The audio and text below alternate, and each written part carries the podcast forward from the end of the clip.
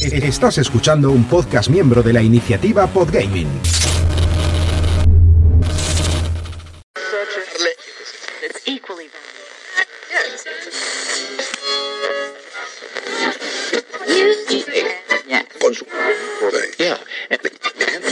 Para, para, para, porque acabas de sintonizar con el Raccoon del Joc, dirigido por Sergi y Rubén.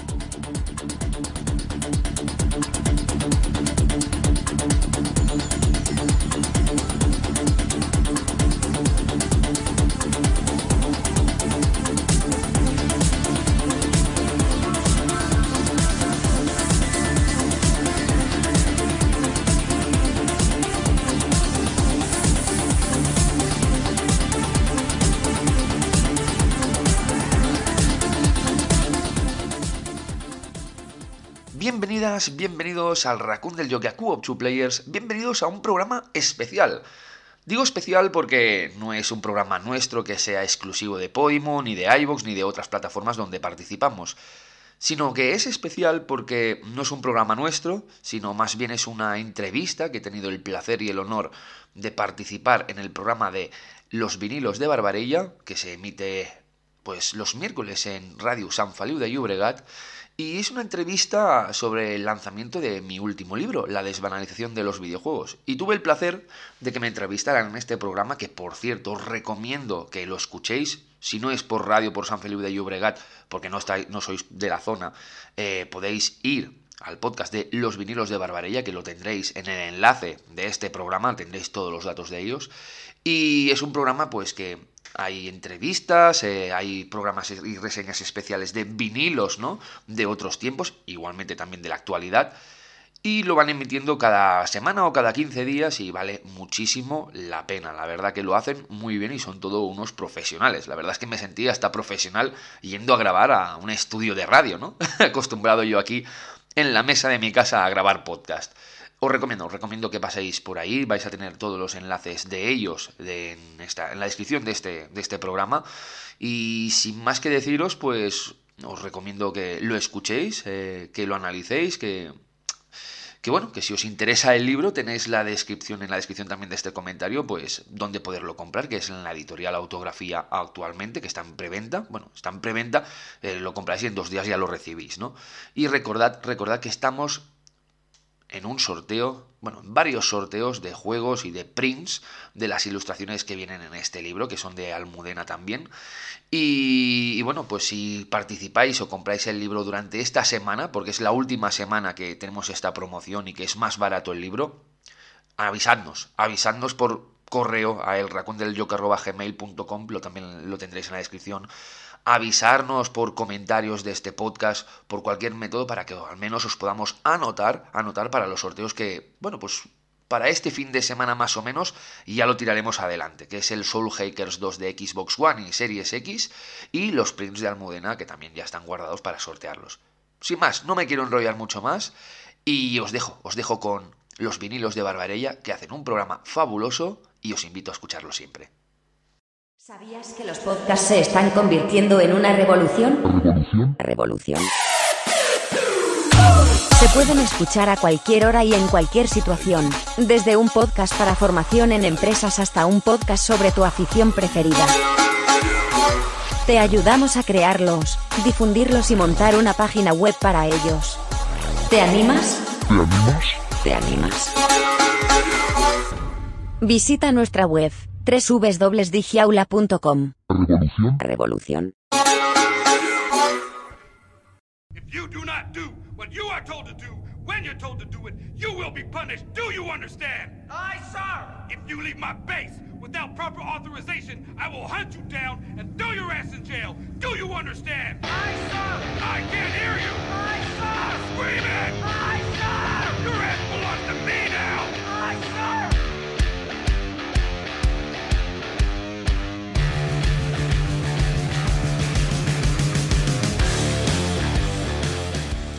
Queridísimos amantes del vinilo, bienvenidos a los vinilos de Barbarella. Como cada miércoles estamos aquí de 9 a 10 de la noche y tenemos un invitado muy especial hoy que nos viene a presentar un libro. ¿Qué, qué tal estamos, Rubén? Muy buenas, un placer andar aquí con vosotros en los vinilos de Barbarella.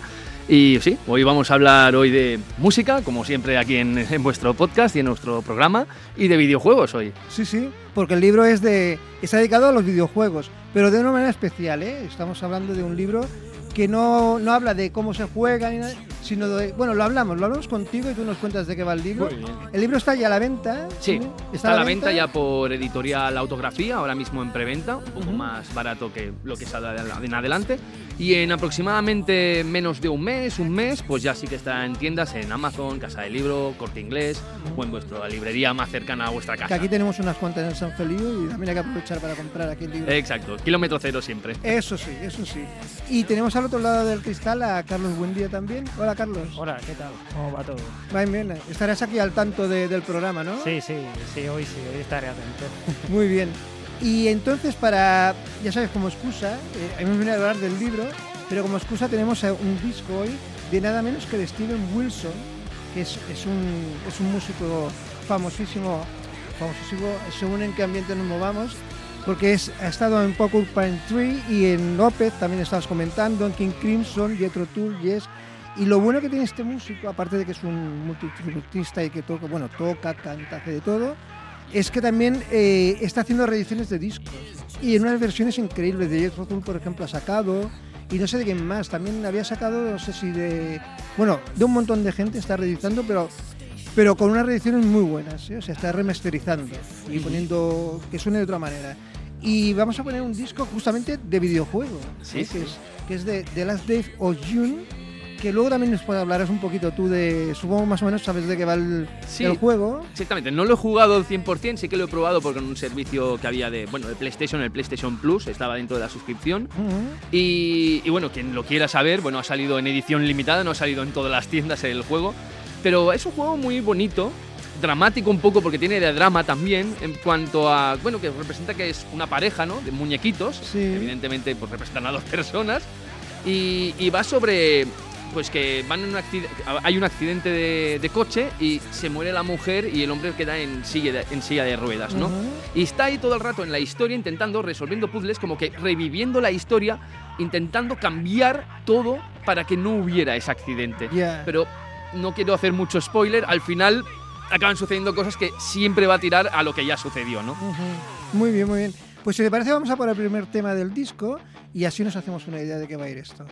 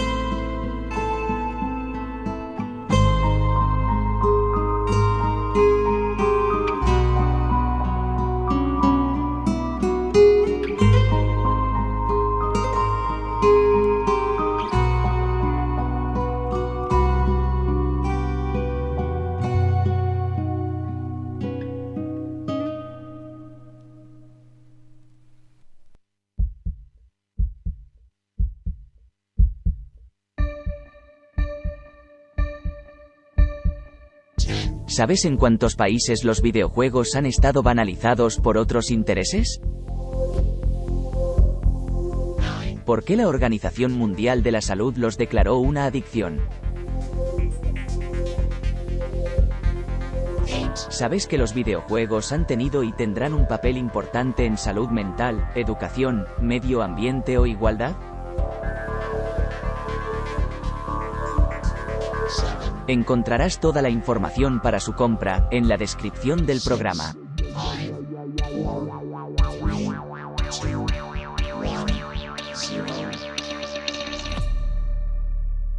Al raccoon del Jock. Tu programa de videojuegos. Pues nada, después de este primer tema, el tema que va a ver el disco que nos ocupa hoy, que es este de Steven Wilson, la banda sonora de un videojuego, ya que hablamos de videojuegos. Y estamos aquí con Rubén y vamos a preguntarle cositas de, este libro que se llama La desbanalización de los videojuegos. ¿Vale? Y, y nos explicas un poco de qué va, ¿no? Sí, tanto. eh, como bien dice la palabra del libro, es la desbanalización de los videojuegos, porque en los videojuegos, pues, como justamente también quizá la música rock, ¿no? A, a lo largo del tiempo que desde que lleva en vida, siempre ha estado banalizado, ¿no? Por ciertos sectores, ciertas mm, sociedades, ¿no? Ciertos, bueno, la iglesia también, por ejemplo, en el caso del rock, por ejemplo, ¿no?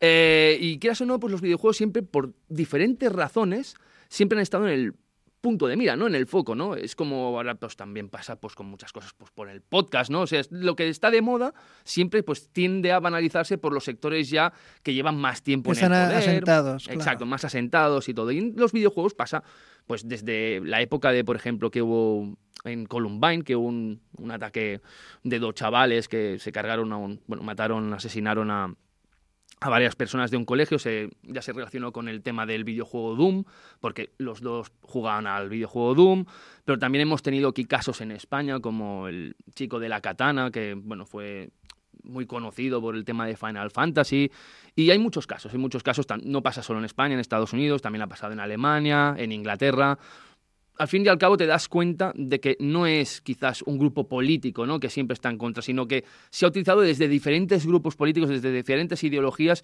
siempre para un interés, ¿no? Un interés que es pues controlar a las masas y que, oye, no les dé por pensar o no sean diferentes a lo que, a lo que buscamos, ¿no? Y eso es la desvanización del videojuego. Básicamente es dar que pensar, explicar un poco todo el proceso sin incidir mucho en los videojuegos, sí, ya vamos tocando un poco algunos videojuegos, pero sin incidir en la historia, un poco, pues la Organización Mundial de la Salud, cómo los ha tratado, los casos estos que hemos comentado de, de atentados, de asesinatos que han habido y que se han estado relacionados con los videojuegos, y le damos una vuelta de tuerca para hablar de los beneficios que tienen los videojuegos, Claro. porque no se oye nunca hablar de qué beneficios tienen los videojuegos. Hoy en día, en, pues, en centros de terapia, se utilizan también algunos videojuegos de realidad virtual para ayudar a, a- a controlar fobias. Y eso no se habla. En educación tienen muchas propiedades. Incitan a debatir, ¿no? Hay un juego que se llama Thomas Wasalón, que se, hay un estudio que hicieron en un colegio en la Gran Bretaña. Y todos los chicos, pues, estaban ahí analizando el videojuego y explicando, pues, qué es lo que veían, qué características eh, veían en cada ser que aparece en el juego. Está muy bien, la verdad, y ayuda a debatir a los, a los críos, ¿no? Y también, pues, por muchas temáticas, en medio ambiente, educación, feminismo e igualdad, que también siempre ha estado en el foco ahora, más que nunca también, ¿no? Eh, con los videojuegos también que ayudan, ayudan a que a concienciarnos, ¿no? Eh, siempre ha habido polémicas, por ejemplo, de en el Battlefield, ¿no? Un juego de guerra. Eh, es que salen chicas en la portada, ¿no? Salen mujeres ahí y nunca participaron en la guerra. Oiga, léase unos cuantos libros de historia es- y evidentemente eh, se dará cuenta que, que estuvieron en la guerra. Lo que pasa que hay todavía esas cosas, esas concienciaciones que mm, están muy arraigadas a lo del pasado y, y lo, lo que hacen los videojuegos es ayudarnos a concienciarnos de que, oiga, que estamos en un presente diferente y que queremos avanzar y no queremos estar atrás. Entonces, pues eso es lo que ayudan ¿no? los videojuegos a, a hablar sobre temas de educación, medio ambiente, salud, salud mental, que también hemos hablado, pues muchas temáticas. Sí, bueno, es lo que comentaba antes con, con Rubén, que yo que no soy jugador, porque no soy, no se me da bien, entonces no ju- juego a cosas muy puntuales, muy casual y muy de, de puzzles y tal. Eso sí me gusta, ¿no? Pero lo que es a jugar, jugar de aquello, plataformas y tal, no. Pero a pesar de todo me estoy leyendo el libro. No, no, o sea, me estoy leyendo el libro y estoy acabándolo, o sea, voy por la página 200, ya, o sea, me queda... Y me ha interesado muchas partes, ¿no? Sobre todo lo que contabas ahora de, del tema de que, claro, aquí se tiende a ir a los fácil. Buscas un, un culpable y el culpable, pues por ejemplo, puede ser el juego, ¿no? Pues, Sí, que pero- sería... Claro, no se van a poner a decir, son las armas en Estados Unidos. Claro, eso, eso sería lo... Eso no puede ser. No, porque hay la organización del arma ahí por ahí de que no, oiga, Claro. no, va- no vayamos a tocar este tema. Pero es que es tan absurdo poner los videojuegos como el culpable. Sí. Es como si ahora nos ponemos a, a pensar, ¿no? Han matado uno a otra persona con un cuchillo. ¿De dónde es el cuchillo? Eh, ¿Lo han comprado en el corte pues inglés o de Albacete? Pues en Albacete son culpables. Sí. ¿Verdad que no pensamos así? Eh, que los videojuegos es una herramienta totalmente diferente y qué tiene que ver que la persona ya escu- qué, qué estilo de música escuche, sí. qué videojuegos utilice, qué ocio tenga, si lo que hay que ir es más allá, el por qué ha pasado esto. Y lo que no se habla muchas veces es de tema de bullying, tema de que de cultural, cultural que tienen, por ejemplo, de eh, la cultura, ¿no? De la violencia, ¿no? Por ejemplo, en el tema de las armas. En Que Estados Unidos es legal, Sí, sí, lo tienen... pero nadie pone a debate por qué las armas siguen siendo legales. Nadie lo pone, pero es más fácil eso, lo que tú decías, ¿no? Culpar a los videojuegos para evadir otros Sí, sí. Que el problema es eso. Allí el problema son las armas. O sea, Sí. ahí tiene un problema. Pero claro, ¿qué pasa? Que como las armas dan tanto dinero Claro. a las campañas políticas, por ejemplo. Evidentemente. claro, entonces, eso es un tema que no se toca. Entonces, culpable rápido y que no nos dé muchas molestias, pues esto. Exacto. La música o lo que se les ocurra. O un libro, vaya. Sí, sí, Sí, sí. sí, sí. De esto sabe bastante, por ejemplo, Marilyn Manson, que también lo Sí, culparon. que también hablas en el libro de. Sí, sí, lo culparon también dentro del tema de Columbine, porque los chicos también escuchaban Marilyn, bueno, tenían temas y que todo va relacionado, ¿no? Si al final metían el videojuego, luego el, el estilo de música, luego tal, y, y claro, iban banalizando los temas, pero no se hablaba de que había bullying, del tema de las armas, cómo dos chavales consiguen armas fáciles para hacer todo eso. No se habla, no hay ese debate general de decir, eh, ¿por qué es esta causa? ¿Qué es, cómo, ¿Cómo llevamos nuestra sociedad? ¿Qué estructura social tenemos aquí? Y política. No se habla de esto. ¿Por qué? Porque no interesa. ¿Por qué? Pues porque hay muchas eh, herramientas de, pues, de tema de dinero, de tema sociedad, cómo va la cosa, en plan, bueno, es muy, mucho patriotismo y bueno, siempre Es un tema también cultural el de Sí, ellos, es tema cultural totalmente. O sea, ellos lo tienen claro que hay que ir con pistolas sí o sí, porque es la manera de defenderse, porque está, es una cosa histórica y tiene que ser sí o sí así. Bueno, no todo el mundo es así, evidentemente no voy a, no vamos a poner no, pero refiero que, en todo. Sí, pero sí. que Estados Unidos es una cosa muy cultural. Sí, sí, es muy cultural. Es que yo no he estado nunca en Estados Unidos, pero eh, conozco algunas personas que han ido y me dicen, es que es alucinante qué cambio de visión tienen de ahí. Ya no solo por hablar de esto, sino es que sanidad privada. san- Aquí Sí, sí, sí. nosotros tenemos muy interiorizado lo de la sanidad pública y que hay que defenderla porque es de lo mejor que tenemos en este país. Y, y ahí te vas directamente y o tienes un seguro, o Pues- trabajas, o no te atienden. No, no, es que, es que estás muerto. Bueno, de hecho, es lo que se quisiera poner aquí en España. O sea, Sí. muchos están ahí pensando que cómo lo ¿Cómo, cómo Y hacerlo? están en ello, ¿eh? Y Están en, ello. algunos sitios están en ello. Están en ello. Pero claro, es que allí o tienes pasta o estás muerto. Es que Exacto, no- o sea, exacto. o estás arriba del todo o no eres nada. O no eres nada. Y claro, no se afronta ese debate. Ya. Entonces, pues vayamos a desviar el tema. Entonces, ¿qué tenemos? Pues los videojuegos. por Los videojuegos. Pueden ser los videojuegos hoy, será la música ayer y mañana serán drones que van por el cielo. Mientras sí, que sí. podamos desviar la, la, mirada de de, la gente. Sí, sí. Oye, si te parece, vamos a escuchar otro tema. Hola, Carlos luego te hará unas preguntas, porque al fin y al cabo es el que, el que sabe de videojuegos. Sí, sí, aquí las Que tengo. aquí estamos hablando de temas sociales, políticos. Bueno, de, de videojuegos y sobre el libro. sí, supuesto. sobre el Sí, libro, claro, claro. que es algo que hemos venido. Bueno, como tiene temática también social el libro, Sí, porque sí. es esa diferencia ¿no? que hay un poco de este libro en comparación con otros, que luego hablaré, el- si queréis, un poco del porqué de este libro. Eh, pues eso, ¿no? Que como ya toca temática social, pues bueno, ya va, ya va Ya unido está- al menos. está bien. Pues si te parece, vamos a escuchar otro tema de, de este, de este disco, que es, ya sabes, una banda sonora de un juego y de Steven Wilson, nada menos. ¿eh? Y vamos a escuchar el segundo tema del disco, que es eh, That Day Be the Pyre.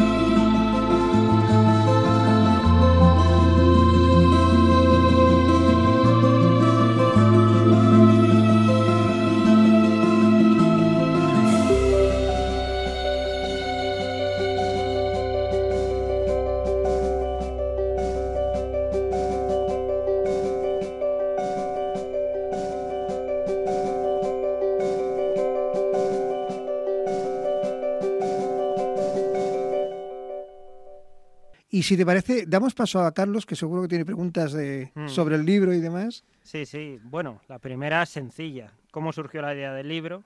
Y un poco también, bueno, cómo ha sido el proceso de, de elaboración y quiénes habéis estado implicados y, bueno, cómo ha sido todo el proceso, vaya, básicamente.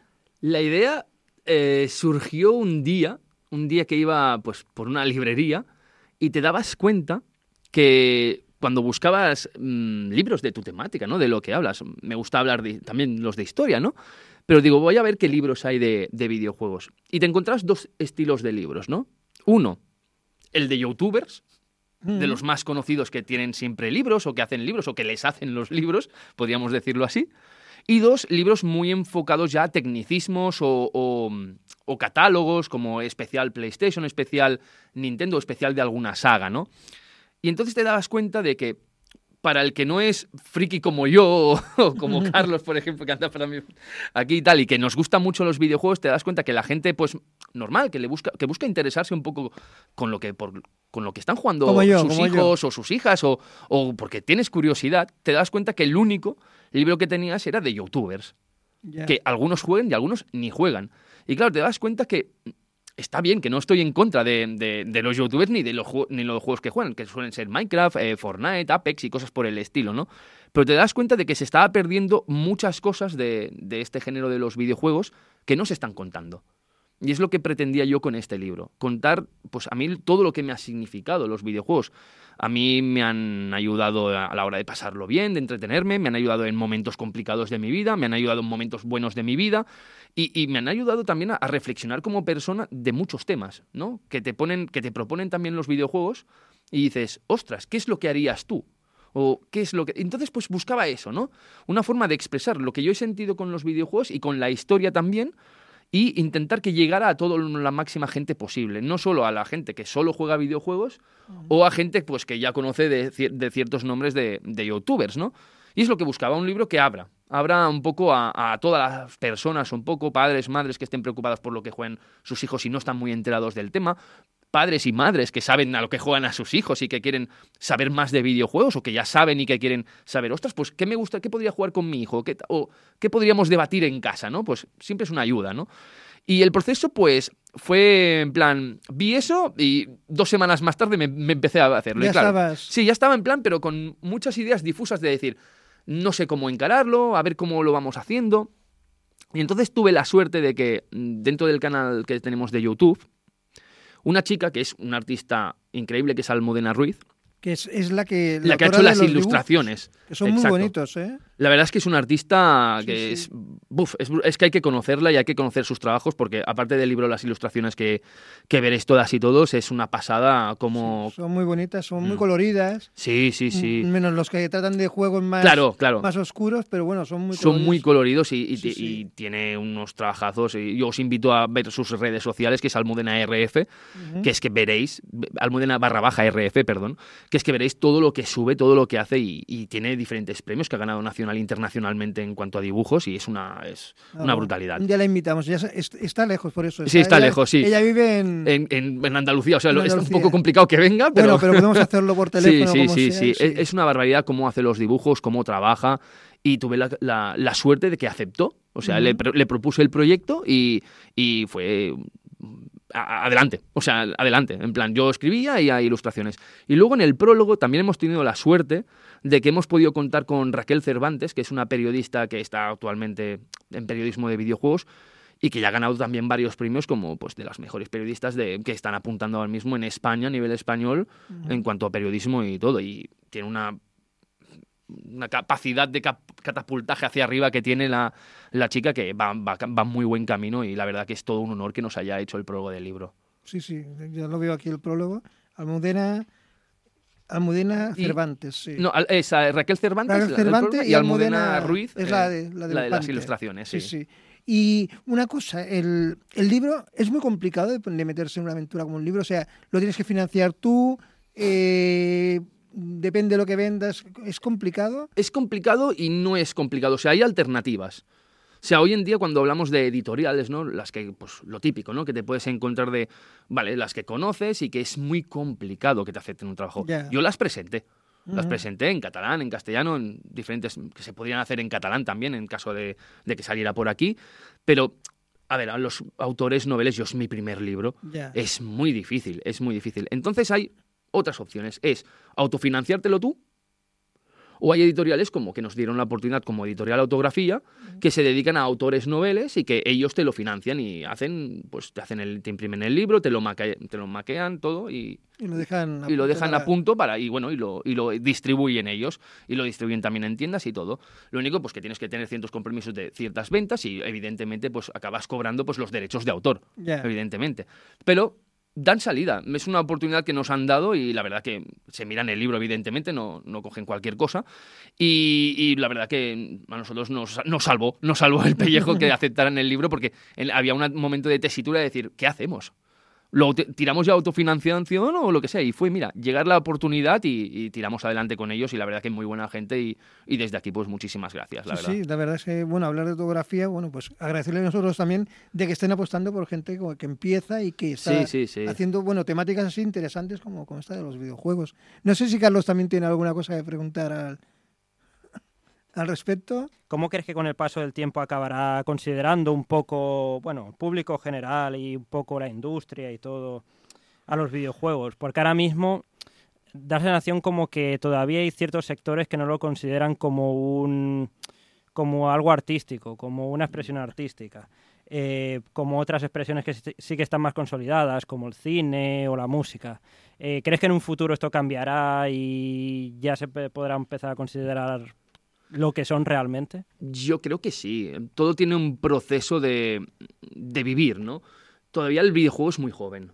Eh, tiene ¿qué? unos 50, 60 años como mucho. Y la época dorada del videojuego podríamos estar hablando que es a partir del 2000, cuando ya todo empieza a evolucionar a, al 3D, ¿no? Antes sí que teníamos la Super Nintendo, teníamos la Mega Drive, teníamos Atari y todo eso, pero claro, era ya para un sector muy específico de gente que le gustaba solo videojuegos, pero ahora desde la llegada yo creo que de PlayStation, de Microsoft, eh, Nintendo con la Switch, por ejemplo, ya en época presente, las videoconsolas ya es algo muy común en las familias, ya es algo que las familias se ponen a jugar a videojuegos. Antes no pasaba eso y ahora sí que pasa.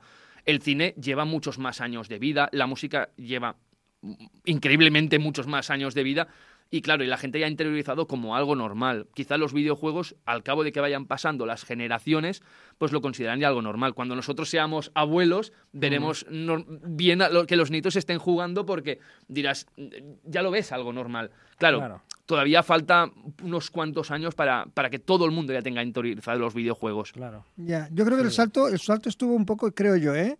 desde mi desconocimiento, en la Wii.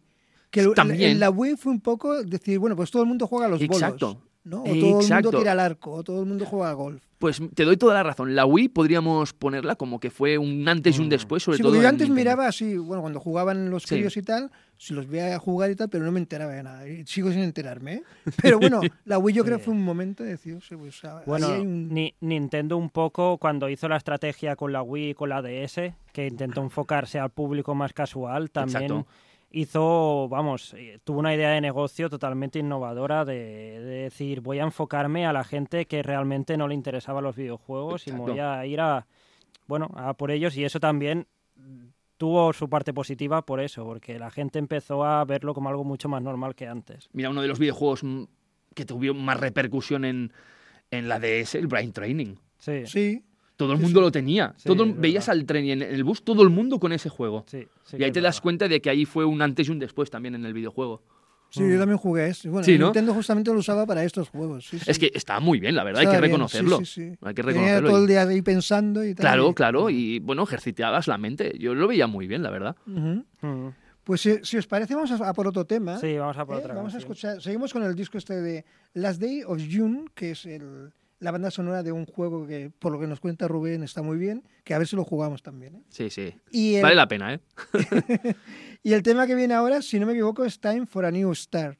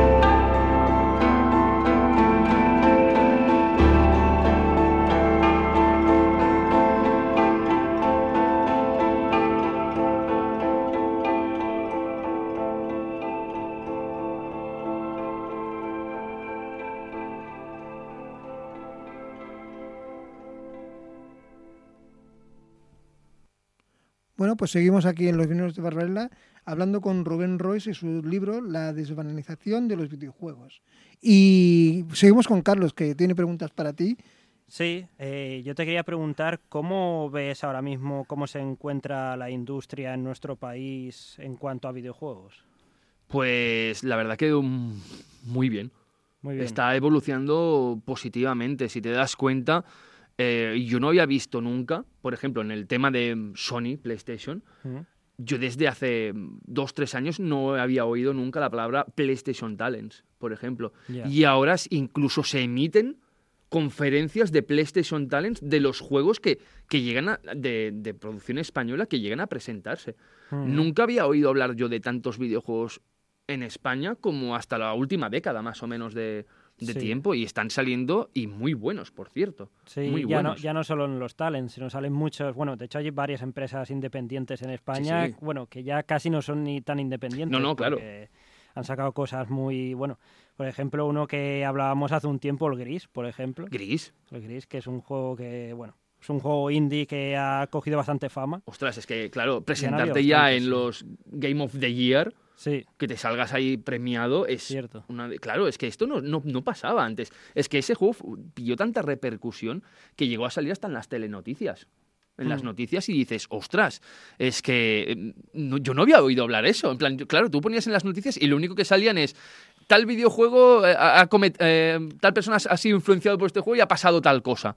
Ahora empieza a haber un poco de cambio, supongo que por eso, ¿no? Por las nuevas generaciones, ¿no? Que ya van saliendo y van viendo que los videojuegos no son el demonio, sino pues que son cosas que pueden ser útiles y que hay gente que es artista diseñando los videojuegos, es artista componiendo la música de los videojuegos y en sí las historias para mí también son arte, porque si el cine es arte y la literatura es arte, pues los videojuegos para mí también siguen siendo arte. De hecho, hay videojuegos que son visual novels que te cuentan unas historias de literatura o de ciencia ficción o lo que sea que son una barbaridad. O sea, tú es que ya no es jugar solo un videojuego, es que puedes estar leyendo una historia. Mm. Entonces, pues te das cuenta de que, que está evolucionando todo a, a unos niveles que ahora mismo, hoy en día, no sé dónde está el techo. Y eso es bueno, eso es bueno para la industria. Y aquí en España, pues cada vez hay más financiación, eh, hay cada vez más desarrolladoras, más oportunidades.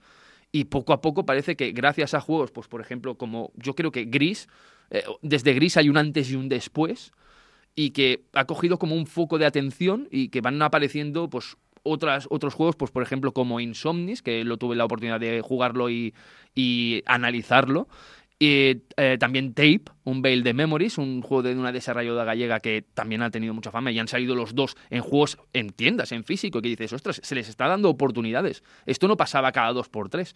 Y, y van surgiendo, van surgiendo muchos juegos cada dos por tres y que te das cuenta que hay talento, hay calidad y que hay que darle apoyo y, y seguir insistiendo. Sí, es que, a ver, es que el hecho, un juego lleva mucha creación, lo que tú decías, lleva música, lleva, lleva diseñadores, lleva programadores, lleva mucha tecnología y demás.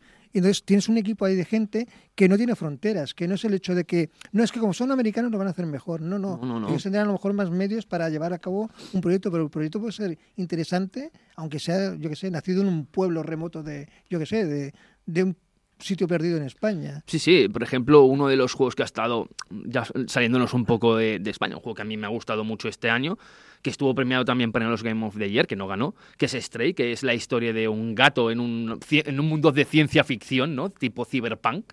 Y, y te das cuenta que eh, eso, eran 10 personas, 10, 12 personas trabajando en el juego, en un, pues en un local. Sí. Y te das cuenta que dices, ostras, es que hay nivel y que no tiene que haber una gran empresa detrás tuyo para decir, no, no, como somos nosotros Microsoft, Sony o Nintendo o Sega o lo que sea, eh, ya viene como ya apadrinado por una grande, entonces tiene que ser bueno sí, el que no implica que tú tienes mucho dinero como Microsoft y tal, y Exacto. no implica que vaya a ser un gran juego. Exacto. Claro, es que Pues no- Yo he visto juegos que han sacado estas compañías que dices, pues ni fu ni fa. Y luego ves que yo creo que donde se demuestra bien el talento es en las desarrolladoras indie. Sí. Y, y ahí te das cuenta en, en las indie, en las compañías independientes, ¿no? Que, que es donde hay- existe el talento, porque tienen una capacidad de inventar, es donde no hay, claro, en una compañía importante, a lo mejor dice, hazme un juego, pero que sea de esto, o Ya. que no toque esto, o tal. Hay un estudio de marketing que hemos Claro. pensado que ya Que- que esto es lo que tienes que, que hacer. no toques este- estos temas, pero estos sí que de- deberías de tocarlos. Claro, ya vienes un poco predeterminado lo que te dicen, ¿no? Muchas veces no, pero algunas veces sí. En Nintendo pasa. Claro, no hay libertad como puede Claro, ser. no tienes una libertad absoluta. En Cuando eres una desarrolladora independiente, una desarrolladora indie, eh, lo haces tú. A tu, a tu semejanza, a tu visión, a lo que el equipo que tengas es lo que elige, ¿no? De, pero pues un jefe o lo que sea, pero es lo que al final lo que acaba saliendo tu proyecto, tu Sí, visión. lo que te gusta, no lo, lo que, te gusta, ¿no? Y yo creo que es ahí donde se demuestra la calidad que hay para crear videojuegos. Nunca había visto tantos videojuegos en mi vida. Eh, Carlos, que está más metido en Steam, tú me, me comentabas no hace mucho que es que la barbaridad de miles y miles de juegos que hay en Steam y que aparecen cada año es una brutalidad. Sí, y sobre todo juegos independientes es inabarcable. Sí, Hay sí. muchísimos. Pues ahí tenemos, ahora que se habla tanto de la España vaciada, para, para llenar un pueblo no hace falta nada. O sea, No, no. simplemente llevas un ordenador, que tengas una buena conexión y gente trabajando y ya está. Pues lo sería una mala, O sea, una mala un práctica, ¿no? Para un pueblo perdido, monte- montar una desarrolladora ahí, que, que Sí. promocionen montar desarrolladoras y que se pueda ahí perfectamente pues instalarse gente a construir videojuegos, ¿no? Sí, sí, o sea que hay una salida que luego dicen, "Eh, la España, pues ahí Pues una- ahí hay una ahí salida, una- ahí una podría ser una, posibilidad". una inversión, sí, sí, bueno, para vamos a ir todos ahí a, Sí, sí. programar y a hacer cosas. de. Exacto. Y Seguimos adelante con el disco, que al fin y al cabo es un poco la excusa que hemos venido, aunque en verdad estamos hablando del libro, ¿eh? del libro.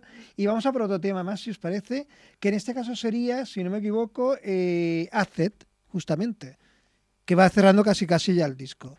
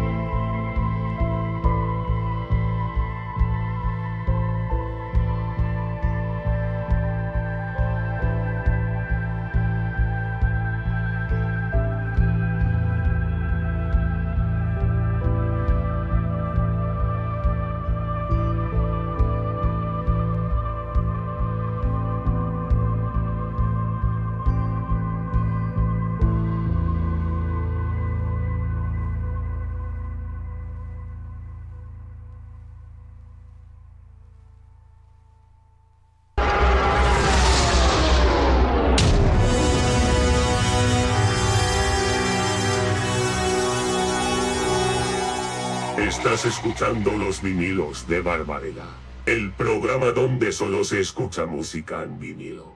Oye, ¿qué decir yo tenía esa frase? Baila, pequeñazo, que estamos trabajando los mayores. Muy bien, pues seguimos aquí en Los Vinilos de la Regla con el libro de Rubén Royce, que es el- la persona que está aquí con nosotros.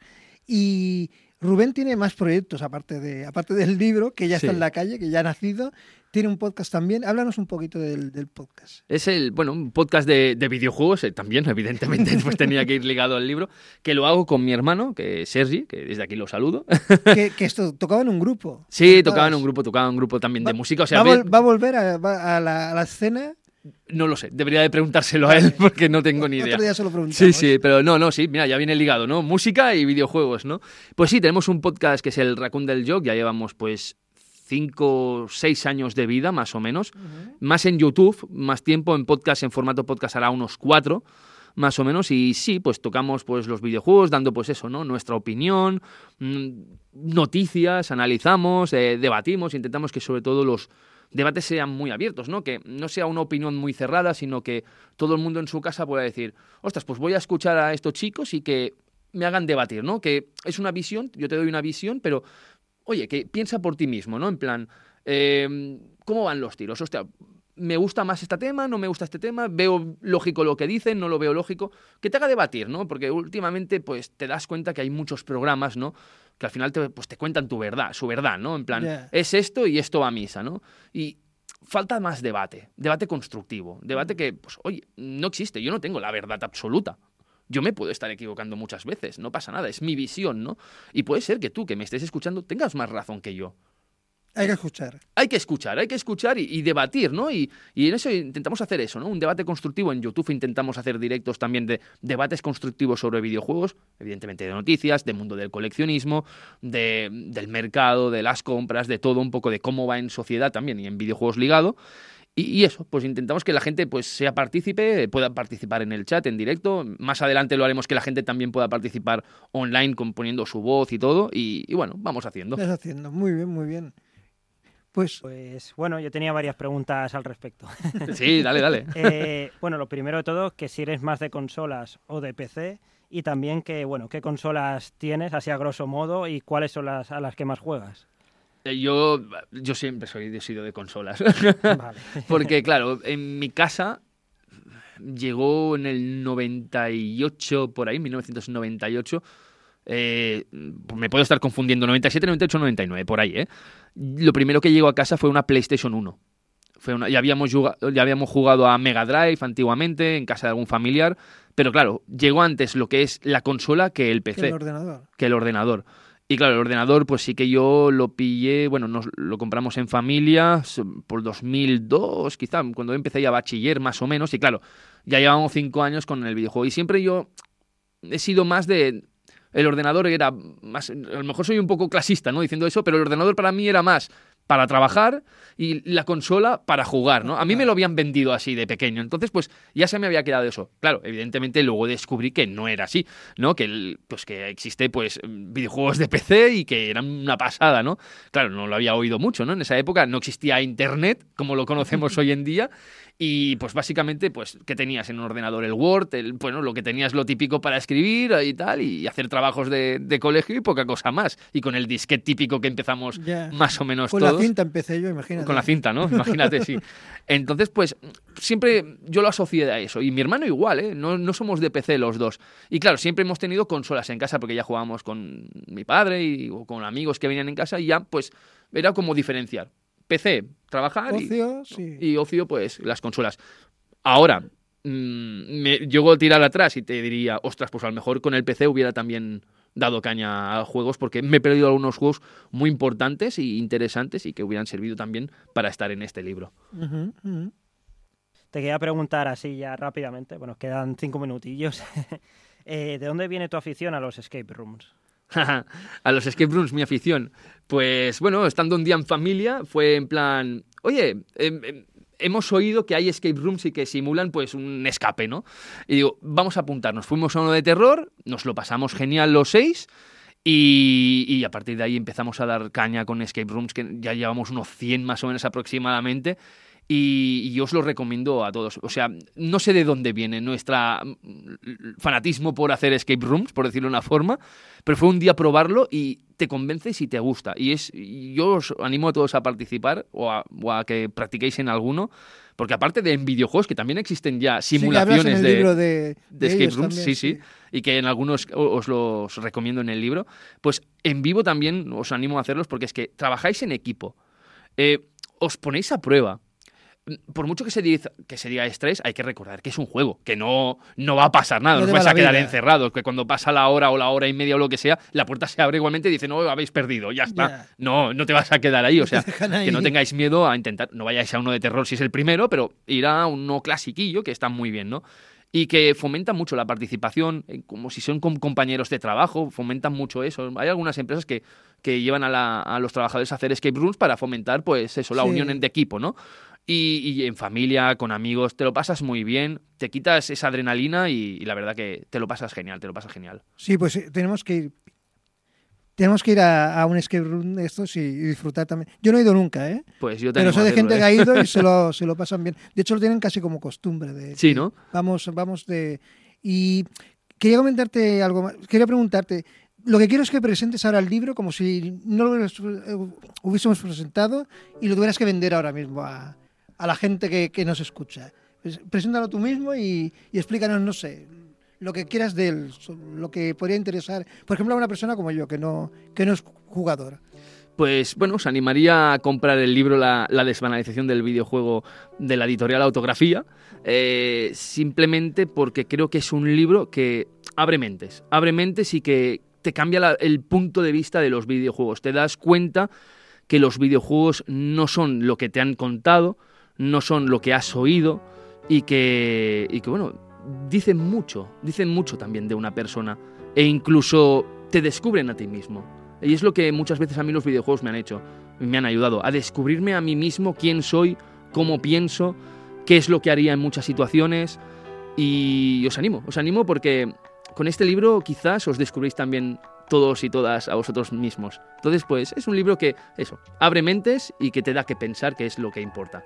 Muy bien, muy bien. Pues eso como colofón de, del programa, yo creo que ya, ya está más que acertado, creo yo. Hemos estado escuchando uh, poco por debajo, estamos escuchando el tema que da, que da nombre al disco de Steven Wilson, que Steven Wilson le queremos no un programa, varios porque se lo merece, Sí, tiene una carrera tiene dilatada, discografía, tiene total. discografía para aburrir y trabajos.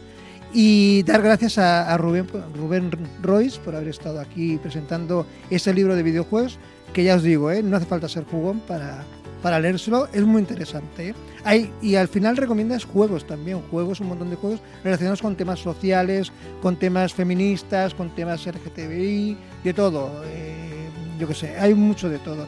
Dar gracias a Carlos eh, por estar ahí al control de, de la nave, a Rubén, como he dicho, eh, yo soy Antonio Buendía, y nada, os dejamos con un poquito de Steven Wilson, de este disco de Last Day of June, que es el, el que hemos usado hoy para presentar este maravilloso libro. Y nada, hasta la semana que viene. Gracias, Rubén. Gracias a vosotros por aquí a invitarme a este programa.